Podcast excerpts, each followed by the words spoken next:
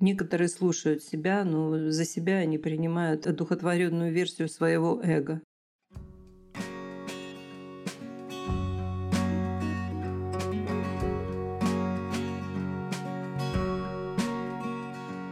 Всем привет!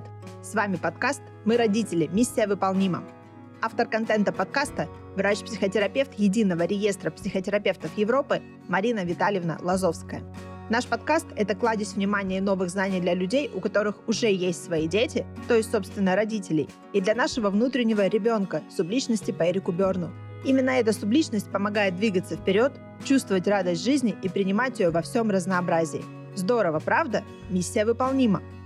В новом эпизоде Марина Витальевна и я, Дарья Лазовская, дочь и сама мама троих детей, Обсуждаем грань между принятием чувств и попустительством, выстраивание доверительных отношений с детьми, разбираем вопросы слушателей и ситуации из жизни. Вы узнаете, почему дети врут и как себя вести с попавшимся на лжи ребенком, как добиться от ребенка порядка в комнате и почему не надо этого делать, какие есть особенности взросления у детей предподросткового возраста и как помочь им прожить этот трудный период. А еще, как это все снова и снова связано с вниманием, в первую очередь к себе – Запись подкаста ведется во время живой трансляции, а это настоящее интерактивное шоу. Ждем вас каждую неделю по пятницам 10.00 по московскому времени в нашем телеграм-канале «Не психуй». Активная ссылка в описании выпуска. Трансляция – это отличная возможность задать вопрос, поделиться проблемой и получить бесценные байты внимания от ведущих. Хотите задать вопрос или предложить ситуацию для разбора? Пишите продюсеру проекта, мне, и мы поможем вам в прямом эфире. Контакты в описании выпуска. А, у нас есть первый вопрос. Кстати, мне вот самой тоже этот вопрос дико интересен, потому что моя социальная выборка из трех детей, статистическая, точнее, выборка из трех детей показывает, что у всех это совершенно по-разному происходит. Скажите, пожалуйста, стоит ли требовать порядка в комнате ребенка 9 лет? И как мне справиться с эмоциями, накрывающими при виде бардака в комнате? О, какая знакомая тема, да, Даш? Можно сказать, наш э, триггер эпохи твоего предподросткового возраста.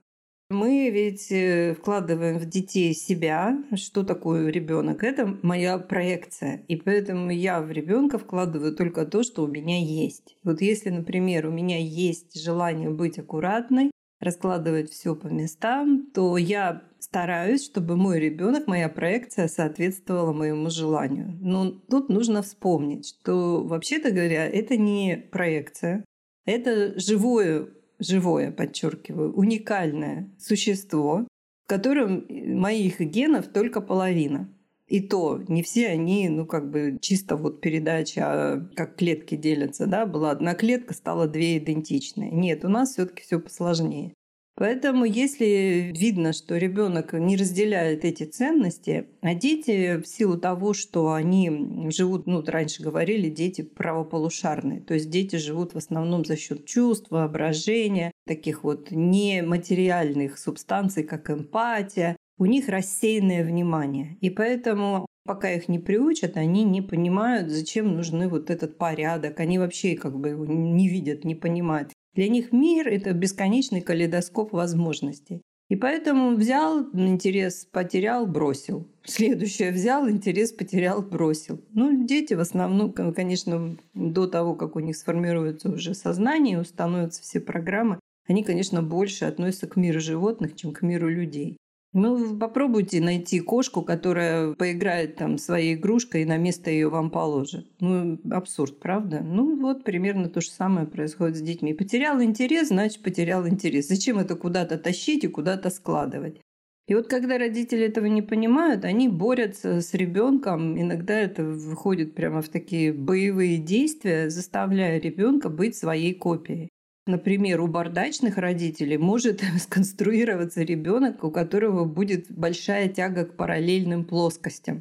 То есть родители живут в бардаке, а вот у него по какой-то вот этой странной генетической причине, бабушка, там дядя какой-то, может быть, голос подал, у них есть потребность вот к параллельным плоскостям. Поэтому они хотят все складывать ровно, выносят мозг своим родителям, когда заставляет их тоже как-то прибираться или вот именно, чтобы все поверхности были параллельны.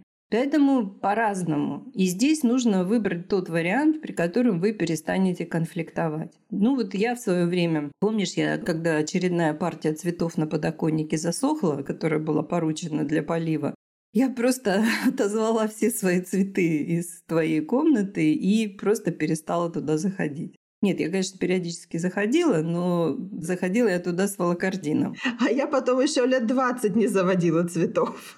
Вот-вот. Поэтому я поняла, что бороться с этим бесполезно, от этого только отношения ухудшаются. Ну вот я такую вот тактику бегства, скажем так, применила, перестала с этим контактировать.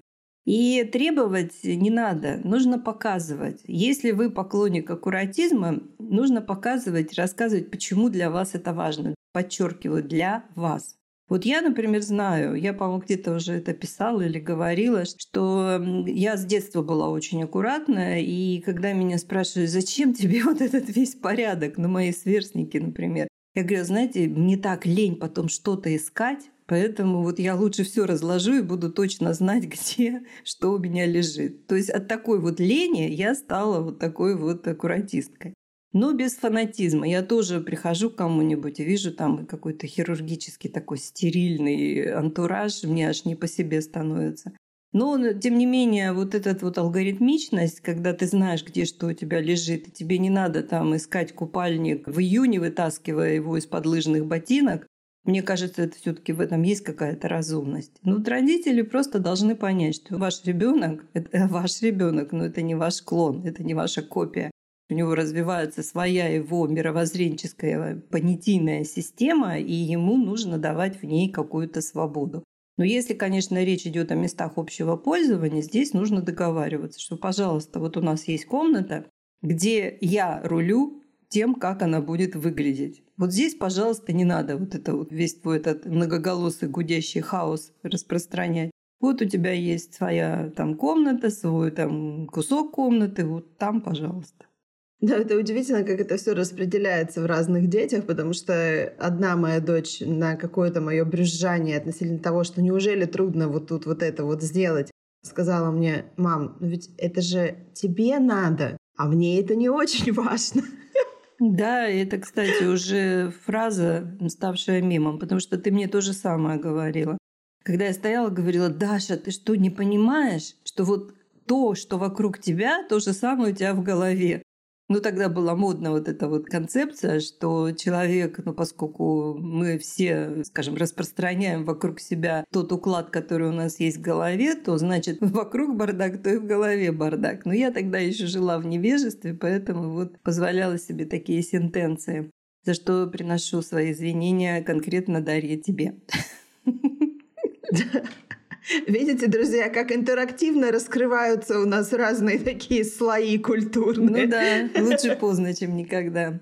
Вот. Но главное ведь результат. И поэтому ты мне тоже самое говорила, ну это тебе надо, мне это не надо. И думаю, как это может быть не надо? Ну вот как это может быть? Ну вот потом все таки я изобразила стратегию бегства и перестала входить в контакт с болезненным материалом. Но, однако же, даже самые такие дети, которые могут в своей комнате устраивать э, филиал планеты Земля эпохи мультика Валли, а даже они в местах общего пользования все равно стремятся поддерживать порядок, потому что проводят там довольно много времени. И вот у меня, например, старшая дочь, она все время следит за тем, чтобы все убирали посуду, и она там несет куда-нибудь там посуду какую-то, и прямо вот моими интонациями говорит, неужели это трудно? Взял тарелку, сполосни, поставь посудомойку. Я не понимаю, в чем сложность. Вот. Видите, и поэтому, конечно, во всех конфликтных ситуациях нужно договариваться, потому что гнуть, заставлять, принуждать, ломать, это, конечно, большинство этим и занимается. Но ведь получается, что мы, приводя в мир нового, уникального человека, пытаемся сделать его своей копией. Ну разве это вот даже просто так подумать? Но ну, если вы, конечно, у вас там ним подсвечивает уже во все стороны, и вы достигли там святости, одухотворенности, ну тогда такие мысли даже в голову не придут кого-то переделывать. Но во всех остальных случаях, ну если вы супер-мега круто совершенный человек, Но только это может быть основанием того, чтобы из детей делать свою копию. Я тебя породил, я тебя и вылеплю. Ну, убью, можно взять в кавычки, потому что когда нарушается алгоритм 5 к 1, и на 5 критических замечаний наказаний приходится только один случай положительной обратной связи или похвалы, ну, это, в общем, можно даже назвать таким геноцидом в рамках одной личности. Ну хорошо, если подвести итог, то вот э, в районе возраста там 9-10 лет, то есть предподросткового, какую вот рекомендацию глобально мы можем этому родителю дать? Вдохнуть, выдохнуть, еще раз вдохнуть и выдохнуть. И начать договариваться. У девятилетних детей, вот возраст детей 9-11, это самый лучший возраст. Это вот тот возраст, когда в ребенке открывается все самое хорошее, если, конечно, его жестко не успели задавить до этого возраста. Они очень нежные, они очень эмпатичные, они очень помогающие, они просто вот действительно в них открывается вот этот вот потенциал. А что я могу для вас хорошего сделать? И вот это такой уникальный возраст, когда нужно учить себя и учить ребенка договариваться в любой конфликтной ситуации. Поэтому договариваться. И это работает примерно с с людьми и детьми любого возраста.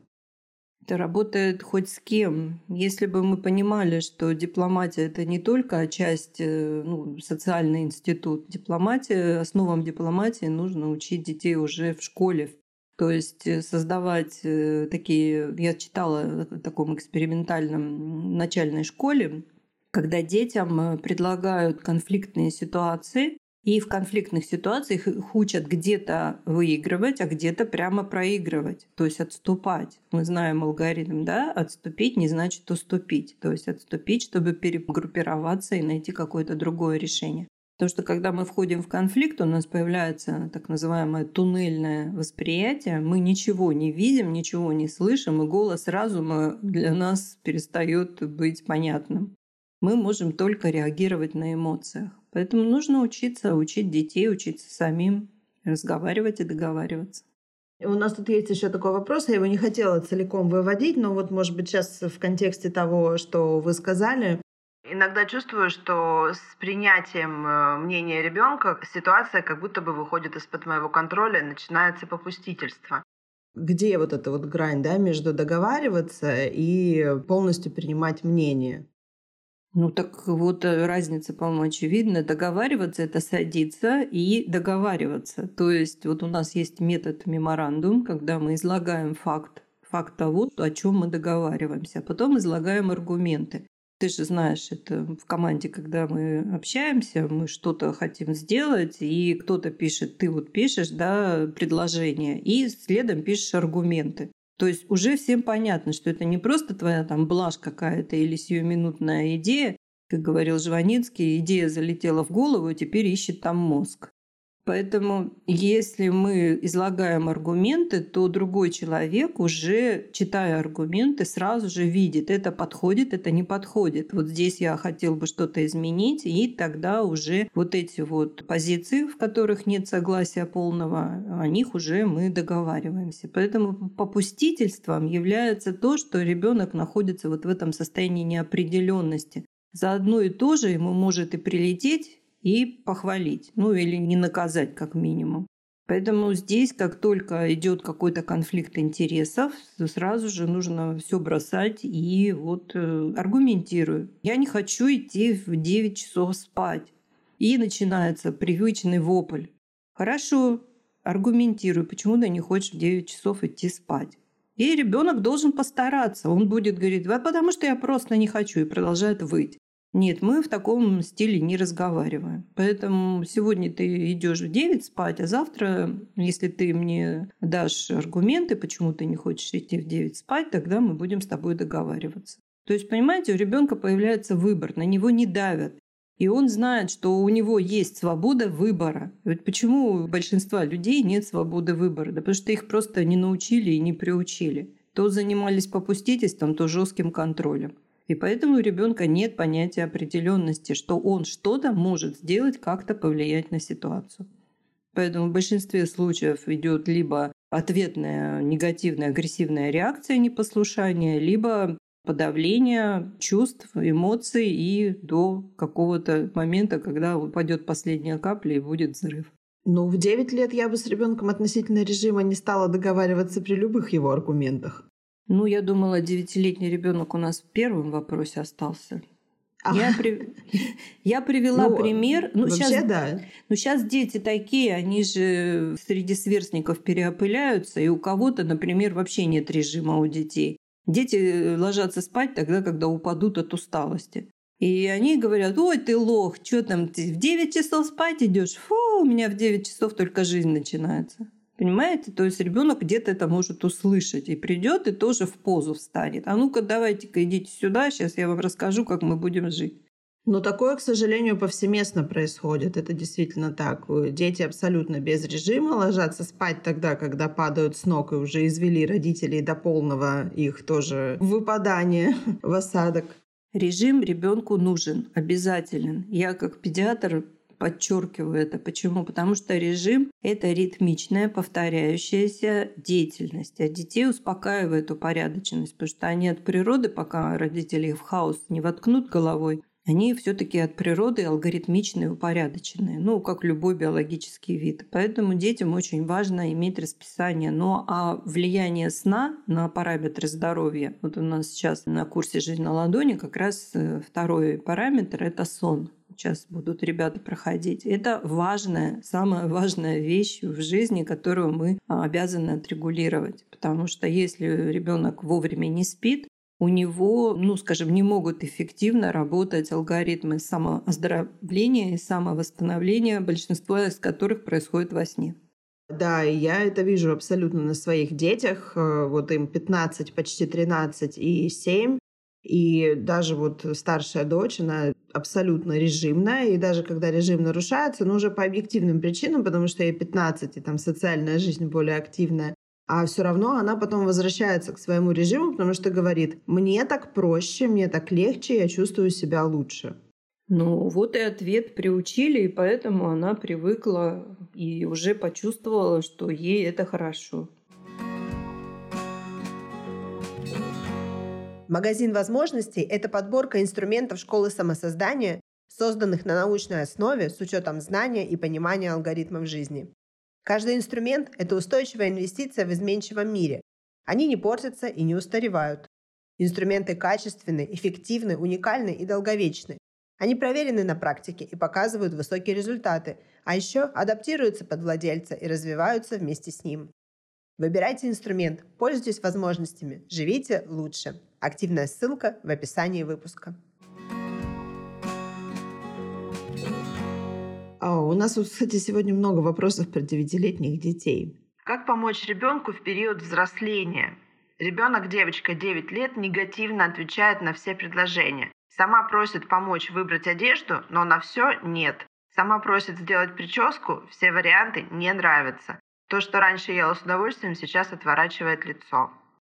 Ну, вообще-то это нормально для детей. Они меняются очень быстро, меняются. Мы просто, у нас настолько психика анестезирует э, наш, в кавычках, счастливый процесс детства, что мы не помним, что детям действительно ну, представьте даже хотя бы просто абстрактно, что у вас каждый день что-то растет надкосница растягивается, болят ноги, болят мышцы, постоянно что-то где-то болит. Конечно, часть этой боли психика анестезирует, мозг анестезирует, но часть равно выходит, она может быть и не чувствуется ребенком как боль, но она является таким раздражающим фактором, от которого у ребенка портится, например, настроение. Он становится неуживчивым, капризным, вредным.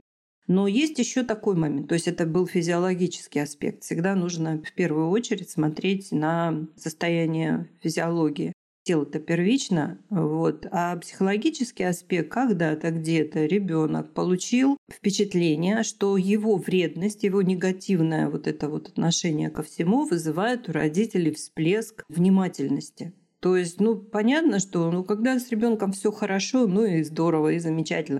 Но когда ребенок ведет себя негативистично, он притягивает внимание, потому что родители хотят понять, разобраться, что это, ну или как минимум устранить это, наказать его, чтобы он перестал быть таким вредоносным, токсичным. Поэтому ребенок мог сообразить, о, круто, ведь это круто так себя вести. Знаете, как это в детстве у нас, во всяком случае, был анекдот. Дети разговаривают, а ты кем пойдешь на елку? Я снежинкой, а ты кем пойдешь? А я мушкетером, а ты кем пойдешь? А я одену во все коричневое, буду вонять и буду всем портить настроение.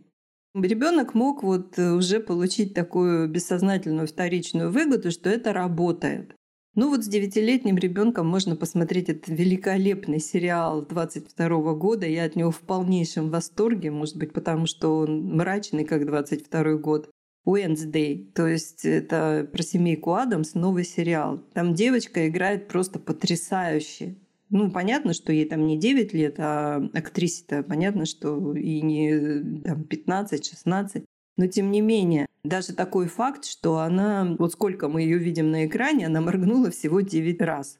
То есть это вот эта вот девочка, которая совершенно является вот таким негативным антиподом остальным участникам этой драмы. Я очень рекомендовала бы всем родителям посмотреть вообще «Семейку Адамс» мультфильм. Потрясающий совершенно. Это просто учебное пособие, как э, помогать детям справляться с их демонами. Ну, а Wednesday это вообще, это, это шедевр. Я вот посмотрела его и просто была в прострации. Я даже не взяла его на кинотерапию, потому что я была в шоке. Буду пересматривать и как-нибудь тоже возьму на кинотерапию. Поэтому, да, нужно просто, видя это, понимая, что либо так, либо так, но в любом случае что-то надо делать, нужно просто перестать подскакивать и обращать внимание на то, что она ведет себя так. Просто сказать, то, как ты себя ведешь, мне не нравится. Я не понимаю причин твоего поведения, а потом встать и заняться своими делами. То есть дать обратную связь и прекратить подачу вот этого негативного внимания.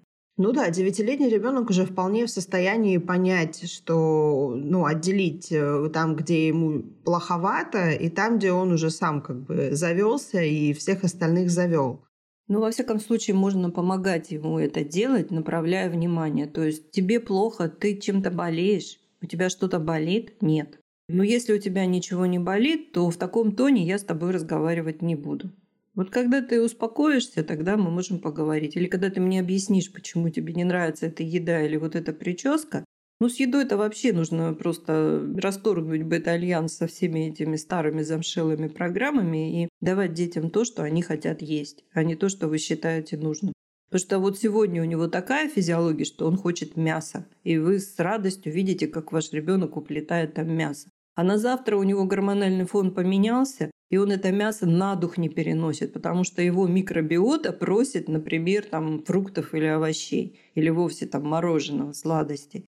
Просто детям нужно, ну, скажем так, предоставлять варианты, чтобы они сами выбирали. Да, и даже вот в праздники, когда потребление углеводов уже переходит просто за все мыслимые и немыслимые границы, а у меня лайфхак такой. Я просто с утра выставляю на стол э, огромную тарелку нарезанных овощей, и, как правило, к обеду ее уже не бывает. То есть, несмотря на то, что они там все время ходят и точат э, то, что принесли в дом, и всякие там конфеты, какие-то мармеладки, Овощи все равно все видят, и они их хотят, они приучены овощи есть. И как бы для них это тоже такая же радость для рта, как, не знаю, там какая-нибудь э, пакет мишек Хариба. Да. Ну вот, э, я уже много раз рассказывала об этом британском эксперименте, который проводили после войны когда детям э, в детском саду ставили четыре стола, на одном только углеводы, на другом только белки, на третьем только жиры, а на четвертом все вместе смешанное, ну вот как каша там с маслом, например, или что-то, ну, в общем, смешанные продукты. И детям предлагали вот выбирать самим, что они будут есть. И ученые четко совершенно увидели, что один и тот же ребенок в разные дни полностью меняет, вот полярно меняет свои э, предпочтения. И вот они таким образом сделали вывод, что дети, поскольку они находятся вот в состоянии постоянного роста, они лучше интуитивно, вот так бессознательно выбирают те продукты, которые им больше всего нужны. Кстати, удивительно, да, что иногда дети дома там не едят чего-то конкретного, а потом где-нибудь в гостях это просто сметают, и родители такие хватаются за голову. Ну как? Почему же он не ест это дома, но ест в гостях? Да, я помню, что из моего детства тоже был вынесен мем. Просто дед наш рыбак, и они ездили там, да, будут всей банды осетра какого-то, просто размером со слона, нарубят его на куски. И у нас стояло, извините, что как сейчас такой будет экскурс в мое детство, банка с красной икрой, банка с черной икрой у нас всегда стояла в холодильнике. Ну, именно только потому, что отец был добытчиком. Вот, и тогда это не было контрабандой. И мне, вот я за таким задохликом была, и вот мне намажут там на белую булку масло самое лучшее, потом этой икры положат сверху, а я просто плююсь, отворачиваюсь, ненавижу их вместе с их икрой. Но, тем не менее, мне дадут этот бутерброд, и я иду на улицу и меняю его на бутерброд на черном хлебе с гидрожиром. Ну, это то, что потом позже маргарином стало. И сверху варенье смородиновое. Просто вообще. Вот у меня снос башки был вот от этого сочетания. И я этот пример очень часто детям привожу. Поэтому детям нужно все-таки хотя бы в отношении еды, питания давать выбор.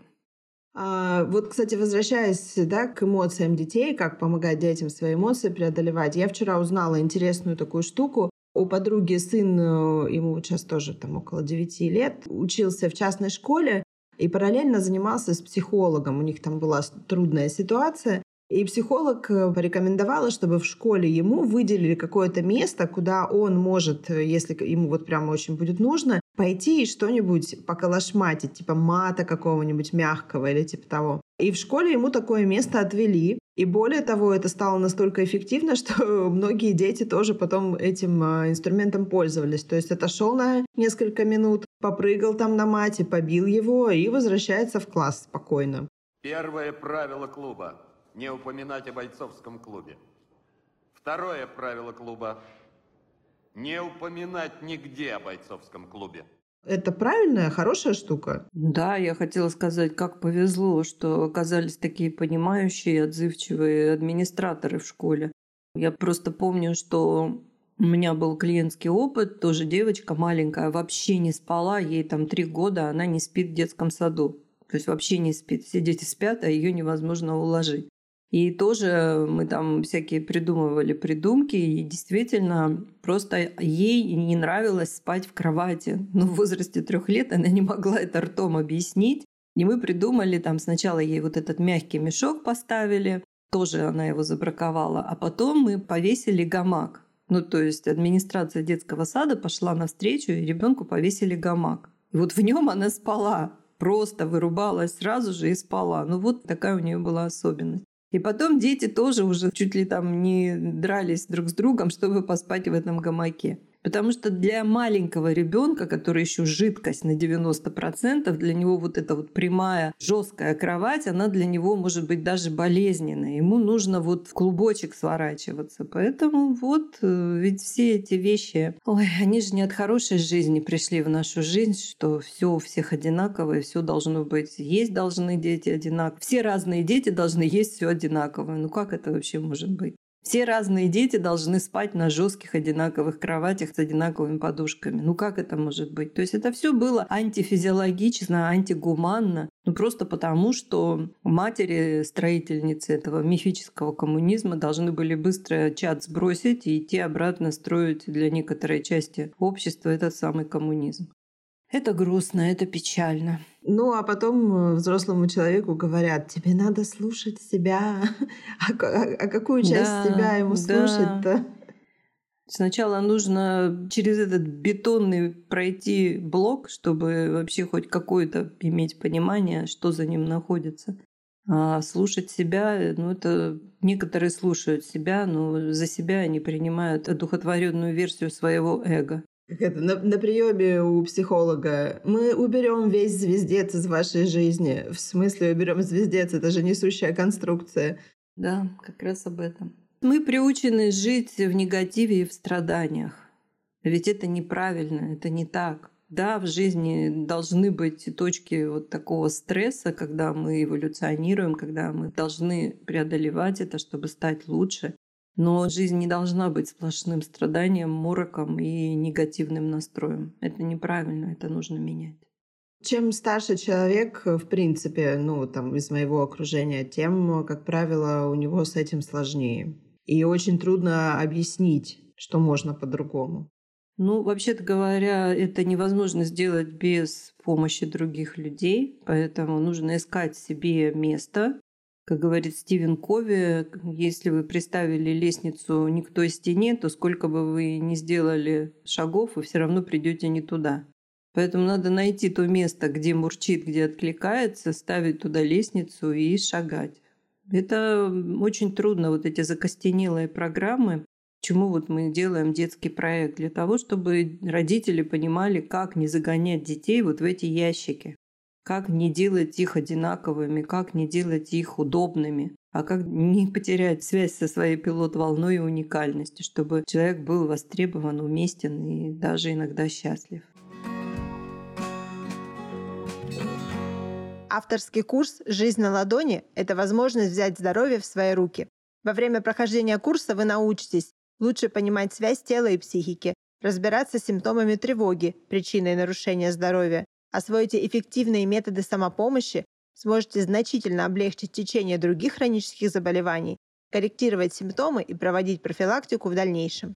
Все навыки курса остаются с вами навсегда, Слушатели курса на всем его протяжении сопровождают кураторы, обученные автором метода. У нас э, осталось еще несколько минут, и есть еще один э, такой вопрос, трудный вопрос, как мне кажется. Как родителям, маме и папе вести себя в такой ситуации? Ребенок, девочка, 7 лет, обманывает. Когда родитель говорит, ну вот смотри, на самом же деле было вот так, хотя иногда не уверен на сто процентов, но по опыту видит, где правда лежит. Ребенок возмущается, ну вот, ты не веришь мне, плачет и обижается.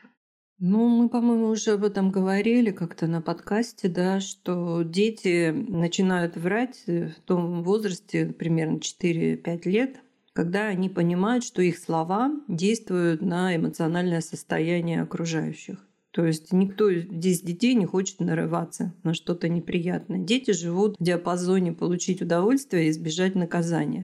Поэтому если ребенок смекнул, что сказав что-то не так, вернее, он уже соприкоснулся когда-то с тем, что он сказал или сделал как есть, и за это получил наказание. Он уже соображает, что можно концы в воду спрятать, исказить реальность, и в какой-то момент это прокатило. То есть родители этого не заметили, не обратили внимания. И ребенок, э, то есть его психика, которая стоит на страже его интересов, она говорит, о, супер, круто, теперь мы будем этим пользоваться. И потом уже вот ребенок привыкает, и ему все труднее и труднее, скажем так, он уже перестает, по-настоящему перестает, он уже не играет, он перестает видеть разницу между тем, что было действительно, и тем, как он об этом рассказывает. То есть, когда родители думают, что перед ними злостный такой обманщик, просто патологическая какая-то личность, на самом деле ребенок даже может сам не понимать, что это было не так. Он уже до такой степени, ну вот я уже говорила, что дети путают воображаемый мир и реальный мир. То есть у них это очень тонкая такая завеса между тем, что они фантазируют, и тем, что у них в реальности происходит. И они на голубом глазу, он может даже не понимать, что он врет, но он вот именно настаивает на том, что это так. Ну, бывает, конечно, когда дети уже так защищаются. То есть они стоят на своем, Именно потому, что они знают, что либо мула сдохнет, либо ишак. Ну как-нибудь эта ситуация все равно разрешится. Поэтому здесь э, я бы порекомендовала просто говорить ребенку по фактам, по аргументам, тоже вот привлекаем дипломатию, говорить. Я точно знаю, что это было не так. Это было вот так, так и так. И не спрашивать, вот просто забыть этот вопрос, почему ты врешь. Вот если вы начинаете вопрос с почему, вы сразу вызываете у человека стресс. А что такое стресс? Это мгновенное напряжение, после которого возможны только три реакции. Напасть в ответ, убежать или оцепенеть. То есть стресс мгновенный вызывает потом только три варианта. Поэтому не надо начинать вопросы с «почему?». Нужно просто излагать то, как вы это понимаете. Я знаю, что это было не так, а вот так, так и так. Просто ставить ребенка в известность, что его ложь не прокатывает. И в какой-то момент, конечно, здесь опять же нужно подключать внимание. Но понимаете как? Так, сейчас приведем отвлеченный пример. Все хотя бы раз в жизни что-нибудь украдут в детстве. Обязательно. Но от того, какую реакцию на это дадут взрослые, зависит, будет ребенок вором или у него больше этого не будет проявляться. Все зависит от реакции взрослых. Вот здесь тот же самый вариант. Если ребенок понимает, что когда его уличают во лжи, становится только хуже, он не перестанет врать. Он будет врать еще изощреннее. То есть он будет учиться врать дальше. Если родители просто спокойно говорят, что мы знаем, что это было не так, это было вот так, так и так, и все. И на этом нужно транзакцию закончить, чтобы ребенок привыкал, что нет, не работает, не прокатывает. Но хуже-то тоже не становится. И поэтому он начинает, вместо того, чтобы учиться изощренно врать, он начинает учиться как-то по-другому, делать то, что вызывает у родителей негативную реакцию. Спасибо вам, что были сегодня с нами. Марина Витальевна, спасибо, что ответили на вопросы, такие разные и в то же время очень похожие. Друзья, благодарю вас за внимание. Дарья, благодарю тебя и Яну, твоего волонтера преданного. И до следующих встреч. Берегите себя и будьте здоровы. Слушайте наш подкаст, чтобы научиться менять старое на хорошее, и подписывайтесь на любых удобных вам подкаст-платформах.